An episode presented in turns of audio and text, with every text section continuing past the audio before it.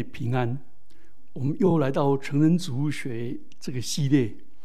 那我们要开始另外一个系列，就是爱的系列里面，有人对我提出挑战，他对上帝的爱有许多的疑虑。那我们今天特别来提到第一种疑虑，就是旧约的上帝这么残忍。发动以色列的圣战，灭绝迦南的原住民。请问，这样的上帝是爱吗？哦，这是一种疑虑。另外一种疑虑是来自女性主义者。上帝的在圣经里面充满了那么多的女性的性别歧视。难道上帝是爱吗？那我们今天先聚焦在对上帝疑虑的一之一——旧约的圣战。旧约有那么多的恐怖的经文，上帝为什么那么暴力？暴力能解决问题吗？为什么以色列人进迦南的时候不跟迦南人和谈谈判呢？一定要把人灭绝吗？而且是从老到少，连婴儿一个也不放过，这是什么上帝啊？第一点，我要来谈的就是基督教的历史上的确有污点，他们引用了约书亚记的征服迦南。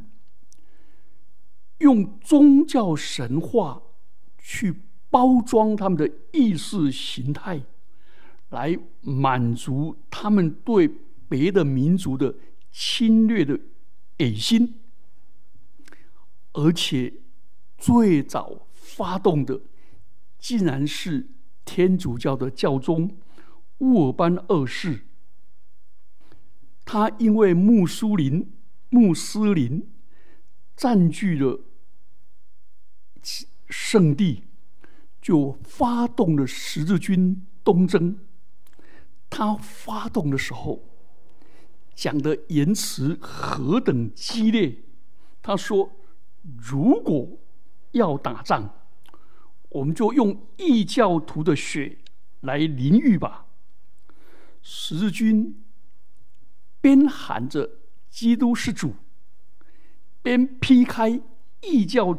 图的头颅，这一些他号召起来的那些基督教世界的君王，就幻想自己是约书亚，是大卫，要从圣地赶走迦南人，从发动第一次十十字军东征开始开始。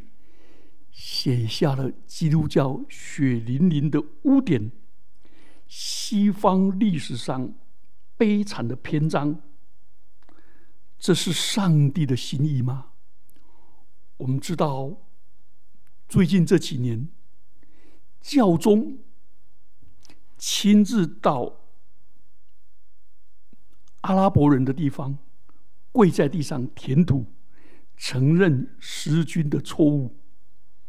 他们也到了伊斯坦布尔，君士坦丁堡，也跪在地上说：“我们十字军东征造成了东西教会长期的仇恨，我们错了，请赦免我们。”所以天主教承认历史上的污点，而教宗竟然敢也愿意承认。认罪、道歉，这是基督徒可爱的地方。基督徒不是不会犯错的圣人，而是蒙恩的罪人。另外，用宗教包装意识、宗教神话包装意识形态的，有十六世纪到十七世纪的。宗教战争，那时日耳曼帝的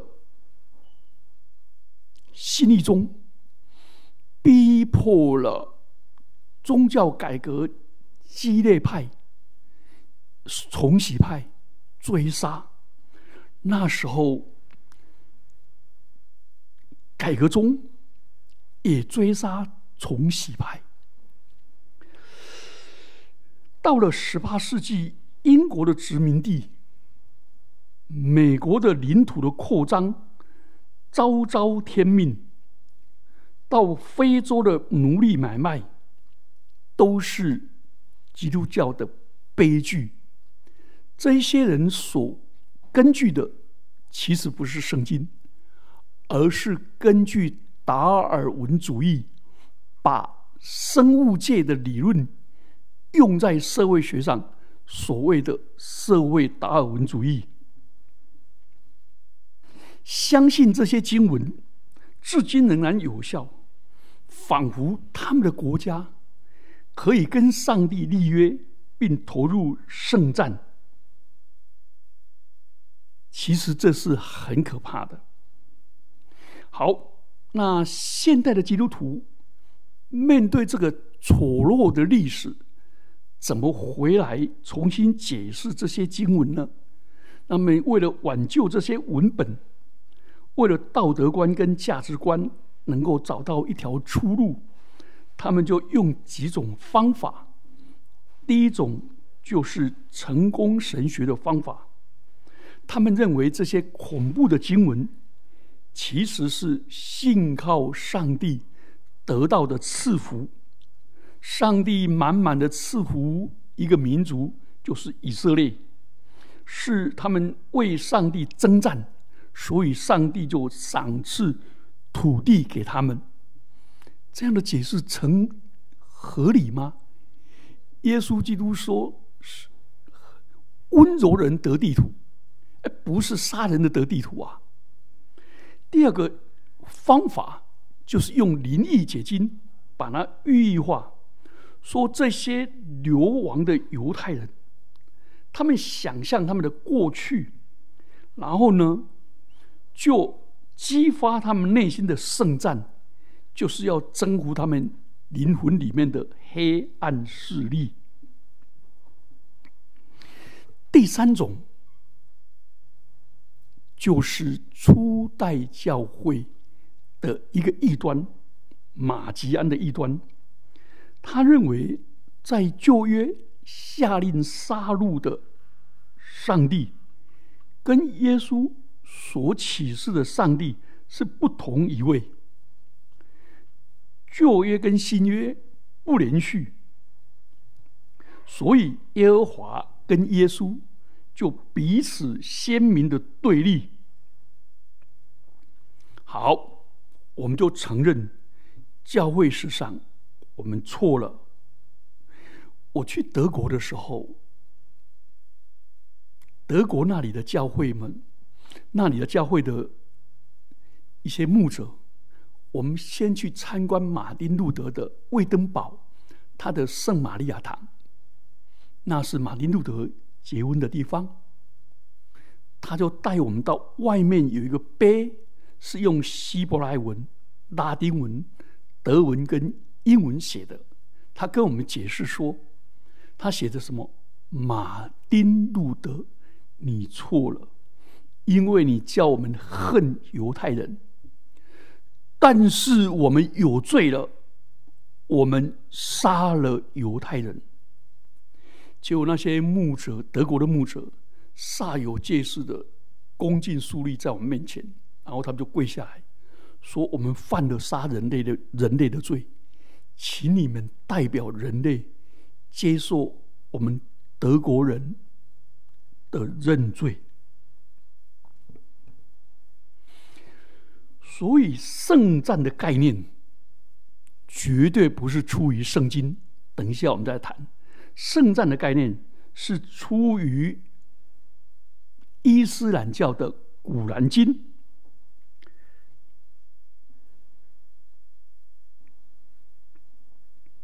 这两个差别在哪里？上帝有鼓励他的选民为他打圣战吗？圣经多次记载。上帝吩咐教导帮助以色列人打仗，甚至于要赶尽杀绝。请问这和当如今当今穆斯林恐怖分子的为阿拉打胜战有什么不同呢？圣战 （jihad） 叫做为阿拉而战，是就 A 开始的吗？我们要先定义什么叫圣战，我们就知道这个名词不是从旧约而来的，是从伊斯兰或者真教的文化而来的。伊斯兰的经文里面有八章六十七节说，先知在大地众惩敌人之前，其实众惩原文是杀戮、屠杀，不该有俘虏。成为赎金释放俘虏为了或为了赎金释放俘虏，你们欲得尘世的福利赎金，而真主愿你们得享祸世的酬报。真主是万能的，是至睿智的。可见要他们赶尽杀绝，不要留俘虏。第二个，战争其实原文是圣战。圣战已经成为你们穆斯林的定制，就是你们的制度所定的制度。而战争虽是你们所厌恶的，也许你们厌恶某件事，而那件事对你们是有益的；或许你们喜爱某件事，而那件事是对你们有害的。真主知道，你们确实不知道。二章二百一十六节，第三个更明显了。你们在战场上，其实是原文是你们为着安拉而打胜仗，遇到不通道者的时候，不同道者的时候，应当斩杀他们。你们既然战胜他们。就应当俘虏他们，以后或者释放他们，或允许他们赎身，直到战争放下他的重担。事情就这样的。若假若真主愿意，他必惩治他们，但他命令你们抗战。其实原文是打胜战，直到他们拥抱伊斯兰。以便他以你们互相考验，为真道、为主道而阵亡者，真主绝不枉费他的善功。从这些文，从这些文本里面，我们就发现《古兰经》鼓励圣战，而且用圣战的手段来做宣教。而穆罕默德本身就是参与圣战的楷模，他发动策划许多的战役。伊斯兰最伟大的学者之一穆罕默德 bin 伊伊夏克，他写了穆罕默德传记里面，他叙述穆罕默德发动参与多场圣战。所以，从穆罕默德公元五百七十一年到六百三十二年，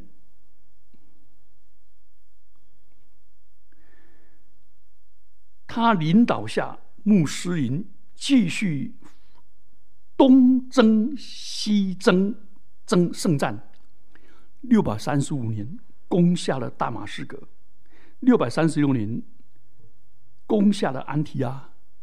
六百三十八年攻陷了耶路撒冷，六百四十二年埃及全部沦陷，到七百三十二年土尔战役的时候被逐。这个一百年之间，总共杀害了两亿七千万人，乳民为奴，妇女遭奸污，国家城邦。大迫害！这一千四百年，穆斯林一直发动圣战，对抗所有国家、所有的宗教系统，今天仍然继续对抗所有非穆斯林的。好，我们来回头来看旧约里面所谓的圣战。这个故事要从亚伯拉罕，上帝赐给亚伯拉罕土地开始。那我们也不可以忽略旧约的背景。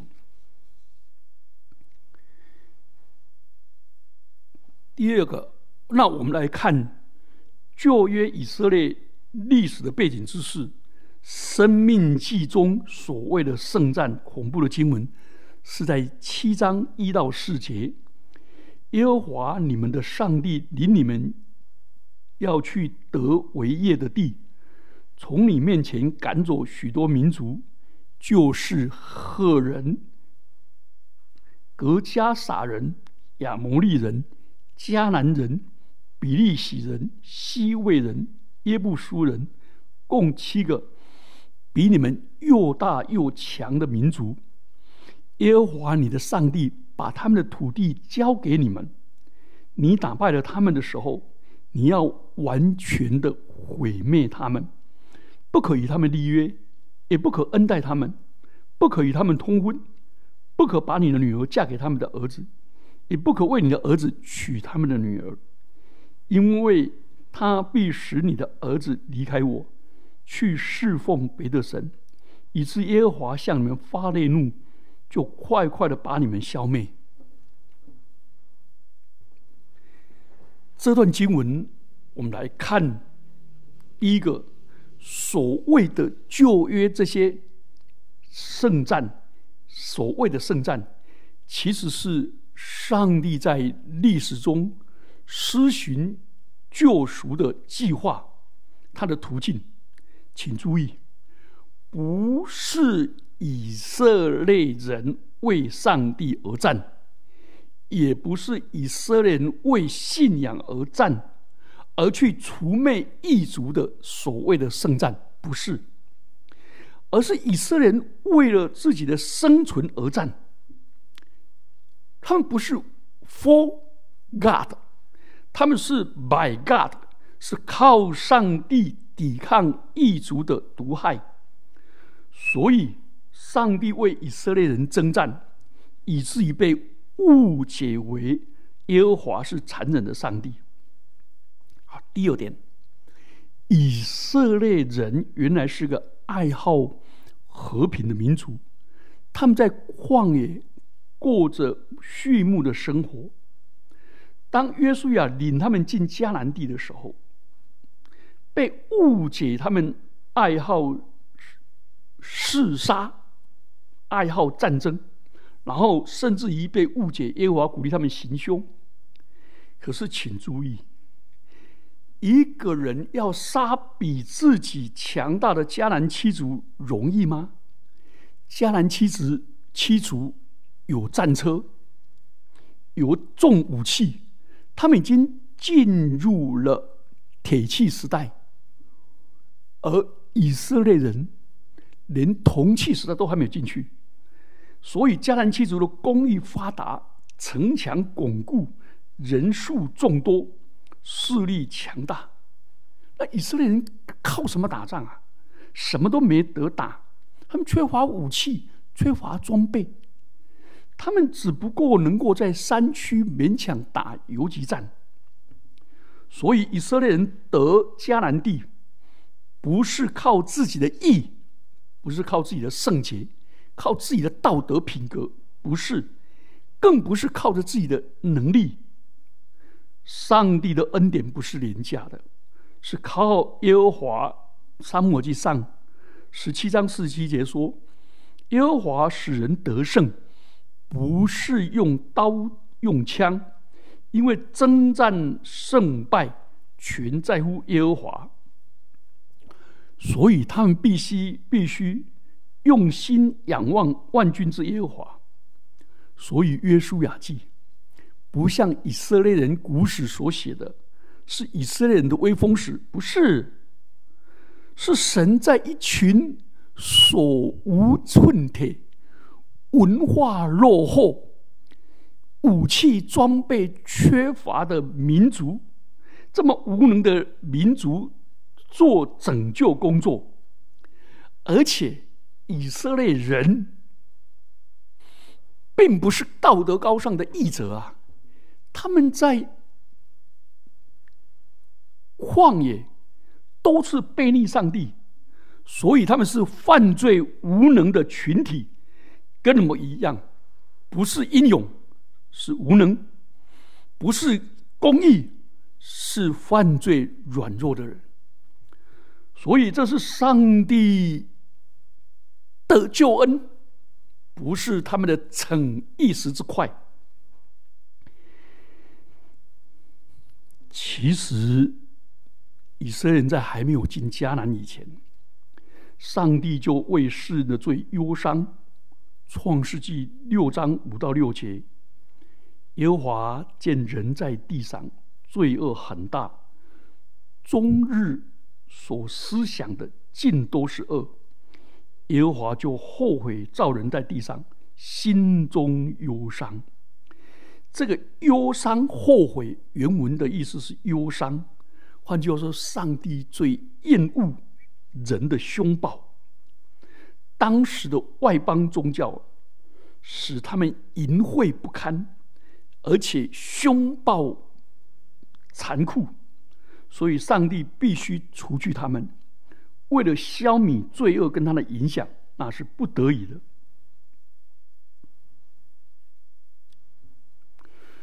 所以迦南的七族被毁灭。绝对不是上帝对以色列人的独宠。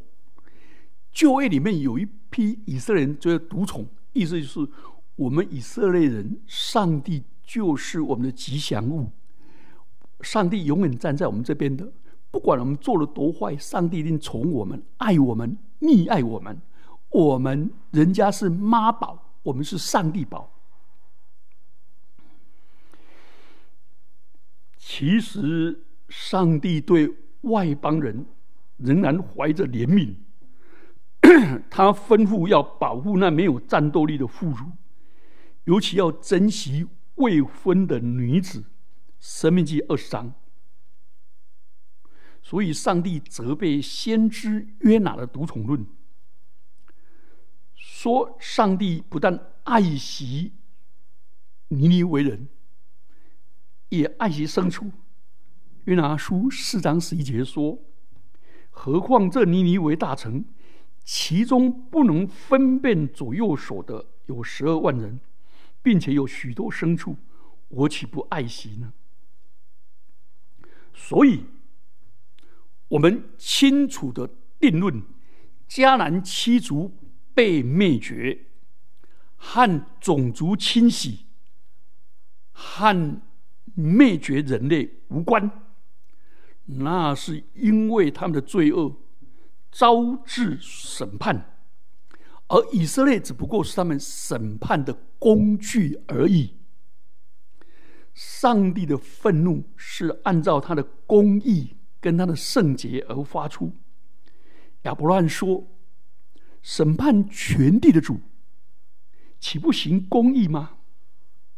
上帝是爱世人。才吩咐以色列人杀灭迦南七族。考古学上的发现，发现迦南七族不止道德堕落、为非作歹、无恶不作、大大犯罪、冒犯了上帝的圣洁。他们占卜，他们关照、行邪术、拜偶像，甚至于。把婴孩杀了献祭，把无辜的儿童献为祭，用火焚烧自己的儿女，那种惨绝人寰的事，为了献给他们的神叫摩洛，而且他们还设庙祭去祭拜巴利，所以犯了很多的罪。他们敬拜的时候跳舞、脱衣、男女杂交。放纵情欲，回家以后就生病一场。所以上帝毁灭他们，不是以色列人的意，不是种族清洗，是他们的犯罪罪恶满盈。他们是一群污秽、败坏、不公义的压迫者，占据了上帝的地方。当上帝把他赶出去，那就是上帝借以色列审判迦南族的时候。所以，上帝在刚才《生命记》里面就严严的禁止他们跟他们通婚，跟他往来，免得他们。把以色列人诱惑去犯罪。好，我们这样子了解了哈，《生命记》那个背景原来是迦南人的犯罪，而不是以色列人的义。以色列人是很软弱、失败、跌倒的人，而且不是以色列的逞能，他们是没有能力的人。好，最后一个，我们要从亚伯拉罕的故事读起。耶和华应许亚伯拉罕。这个在创世纪十五章十三节到二十一节，耶和华对亚伯兰说：“你要的确知道，你的后裔必寄居别人之地，若服侍那地的人，那地的人要苦待他们四百年，并且他们要服侍的那国，我要惩罚。后来他们必带许多的财物从那里出来，但你要享大寿。”平平安安的归到你的列祖那里，被人埋葬。到了第四代，他们必回此地，因为亚摩利人的罪孽还没有满盈四百年。所以耶和华亚伯兰立约说：“我已赐给你的后裔，从埃及。”河直到幼发拉底河之地，就是基尼人、亚摩利人、亚摩尼人、赫人、比利时人、利法因人、亚摩利人、迦南人、格加勒人、耶布斯人之地。好，所以我们以为上帝因为罪恶而因为他的公义跟圣洁。因为迦南人七族的罪恶，就毁灭他们。完全只有公义、愤怒跟圣洁。no，上帝也有慈爱，他的慈爱、怜悯、宽容了四百年。因为亚伯拉罕的后裔要下埃及，在埃及为奴四百年，四百年。所以你们发现？这四百年以后，上帝一直容忍，一直容忍，一直给他们机会，一直给他们恩典。第二方面，不止上帝的慈爱，而且也显明出上帝的信实。上帝忠忠于他的圣约，他跟亚伯拉罕立约，把这地赐给他们，但是没有立即给他们，而是经过了四百年。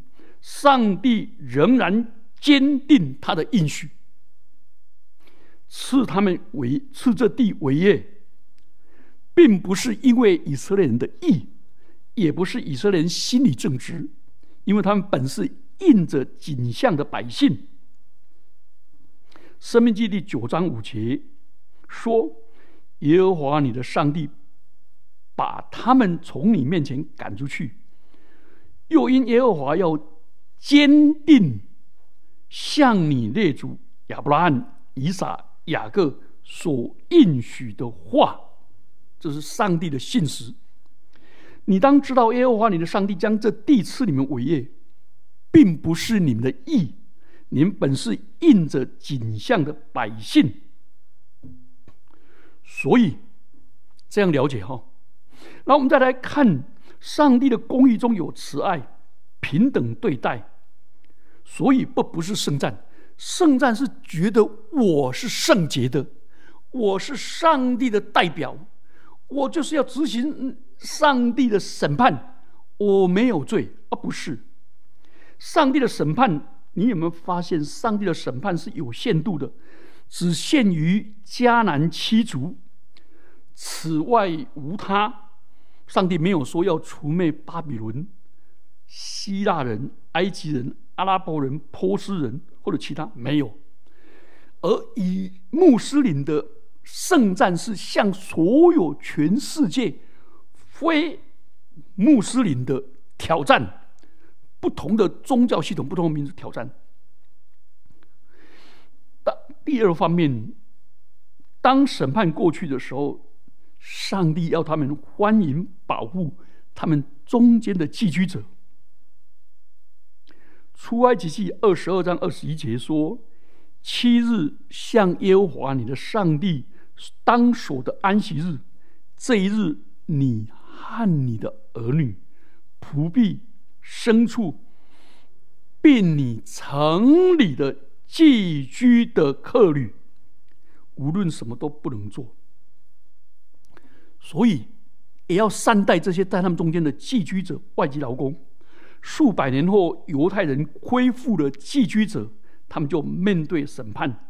以西结书二十二章二十九节，他说：“你们国内的众民一味的欺压、惯行抢夺，恢复困苦贫乏的。”所以你们背离欺压寄居的，所以马拉基也这样警告他们。最后一个先知说：“万军之耶和华说，我必临近你们，施行审判，因为警戒那行邪术的、犯犯奸淫的、起假誓的、亏负工人的、往屈往寄居的和不敬敬畏我的。”所以，上帝用以色列只不过是审判的工具。所以，上帝不是以色列的吉祥物，独宠以色列。他们要让他们知道，你们如果不善待寄居的人，如果你们犯了跟迦南七族同样的罪，上帝的审判必临到。所以。列王记下十七章十三节到二十三节，就等到以色列族为什么北国以色列会被亚述灭亡，南国犹大就告诉他们说，因为他们犯罪了，使他们的儿女金火占卜行法术，卖了自己，行耶和华眼中看为恶的事。换句话说，迦南七族的罪他们也犯了，所以上帝的审判就临到。所以不是圣战呐。不是永远站在自以为意呀！上帝的审判是公义的，所以上帝借亚述审判以色列人，但亚述过于残忍，上帝审判亚述，然后亚述就被巴比伦灭亡。巴比伦的残酷，上帝审判巴比伦，然后呢，就让波斯灭了巴比伦。所以，上帝在洪水泛滥的时候。他高高的坐在宝座上为王，上帝是掌控历史的主。在七十年满了以后，又让他们回归故土，所以我们就看出来，这个圣战不一样。上帝的审判的工具，只有上帝是义，只有上帝是公义，只有上帝是慈爱的。我们一起低头祷告。主感谢你，因为你过去跟现在都用罪恶深重的国家来执行国际的正义。你用了亚述、巴比伦惩罚以色列人的罪恶。主啊，恩待我们，我们基督徒也是一样，我们不敢称自己为义，是耶稣基督使我们为义。你的审判要从。神的家开始，尤其从传道人开始，主恩待我们，知道怎么样认识你的圣洁、公义和慈爱。奉基督耶稣的名祈祷，阿门。